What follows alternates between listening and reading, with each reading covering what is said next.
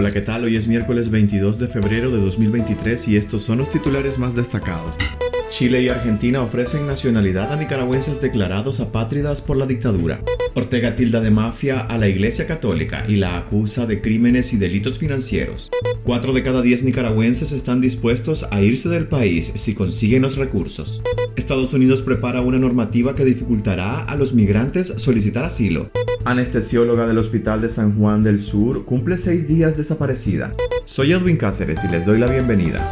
Chile y Argentina ofrecen nacionalidad a nicaragüenses declarados apátridas por la dictadura. El gobierno de Chile informó este martes que ofrece la residencia y la nacionalidad chilenas a los más de 300 opositores injustamente expatriados en Nicaragua. El gobierno de Chile arbitrará los medios legales necesarios para ofrecerles la debida protección internacional que les permita residir en el país y obtener la nacionalidad chilena, según las normas constitucionales y legales que la regulan, indicó la Cancillería chilena en un comunicado. El anuncio se suma al de Argentina, que previamente también ofreció la nacionalidad a quien la solicite a través de sus embajadas. A excepción de Chile, los gobiernos progresistas latinoamericanos no han condenado de forma unánime hasta ahora el caso de los apátridas nicaragüenses. Colombia y México han reaccionado con cautela. Brasil ha guardado silencio y Argentina ha deslizado este martes que está dispuesta a otorgar la nacionalidad a quien la solicite, pero sin hacer una oferta firme. Por su parte, el presidente de México, Andrés Manuel López Obrador, fue consultado este martes si ofrecerá la nacionalidad mexicana a los nicaragüenses declarados apátridas por la dictadura y si condenaba las acciones de Ortega, a lo que respondió que ya iba a desayunar.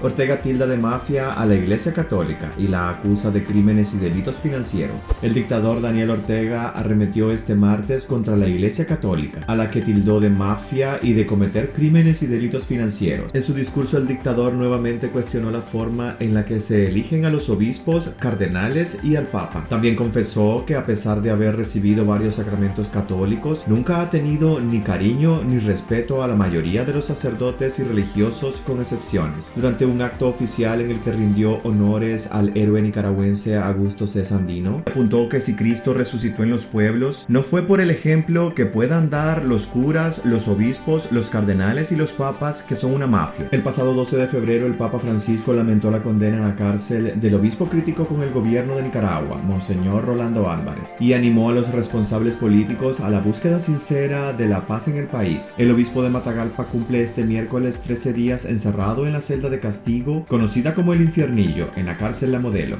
Cuatro de cada diez nicaragüenses están dispuestos a irse del país si consiguen los recursos. Un 43% de los nicaragüenses están dispuestos a irse del país si consiguen los recursos para hacerlo, según la última encuesta de opinión publicada de Sid Gallup. Es la segunda tasa de intención de emigrar más alta de Centroamérica y la quinta de América Latina. En Nicaragua la intención de emigrar se ha mantenido estable en los últimos tres años, lo que indica que esta práctica ya es sistemática, advierte la firma que aplicó la encuesta en 13 países de la región. Bajo la dictadura de Daniel Ortega, el país desde el año 2018 ha experimentado un amplio flujo de migrantes debido a la crisis sociopolítica, desatada por la represión y la cada vez más difícil situación económica de las familias. La intención de emigrar no parece haberse visto disminuida por las recientes medidas de Estados Unidos de impedir la entrada de nicaragüenses por vía irregular a través de la frontera con México, según Sid Gallup. Se refiere la puesta en marcha del Parol Humanitario, un programa que limita a 30.000 por mes la entrada regular de migrantes procedentes de Cuba, Venezuela, Nicaragua y Haití, si cuentan con un patrocinador que ya se encuentre en Estados Unidos.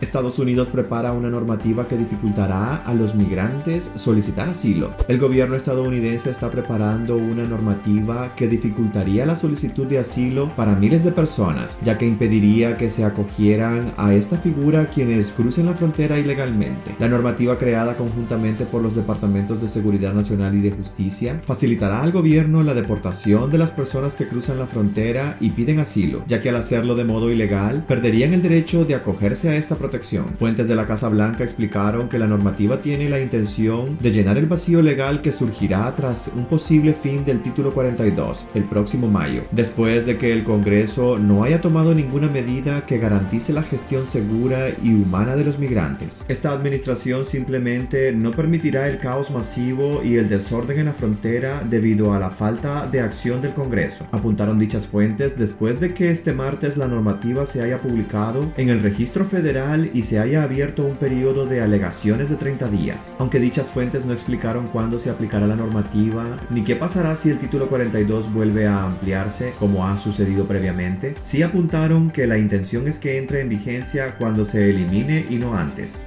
anestesióloga del Hospital de San Juan del Sur, cumple seis días desaparecida. Desde hace seis días se encuentra desaparecida la doctora Aracelis Varela Bonilla, anestesióloga del Hospital de San Juan del Sur. Lo último que se supo es que saldría el jueves a cenar con un amigo, hasta ahora no identificado. La desaparición fue reportada el lunes ante las autoridades policiales de esta ciudad turística, según confirmaron familiares. La doctora desaparecida renta una habitación en una casa ubicada frente al juzgado local de San Juan del Sur, donde fue vista por última vez a eso de las 6 de la tarde del pasado jueves 16 de febrero. Ese día andaba pasando consulta en el Hospital Militar de Managua y regresó a las 6 de la tarde a San Juan del Sur. Pero desde ese día ya no se le vio más, explicó una amiga. Hasta ahora la policía no ha mostrado avances en la investigación ni ha informado sobre el caso. En la habitación donde vive la doctora de 50 años de edad no encontraron ninguna alteración y el bolso con el que había salido del hospital militar se encontraba intacto. Pues aquí quedaríamos este miércoles. Gracias por acompañarnos y recuerden visitar nuestra web para ampliar y conocer más noticias, despacho505.com y también nuestras redes sociales. Nos puedes encontrar como despacho505. Que tengan un excelente día.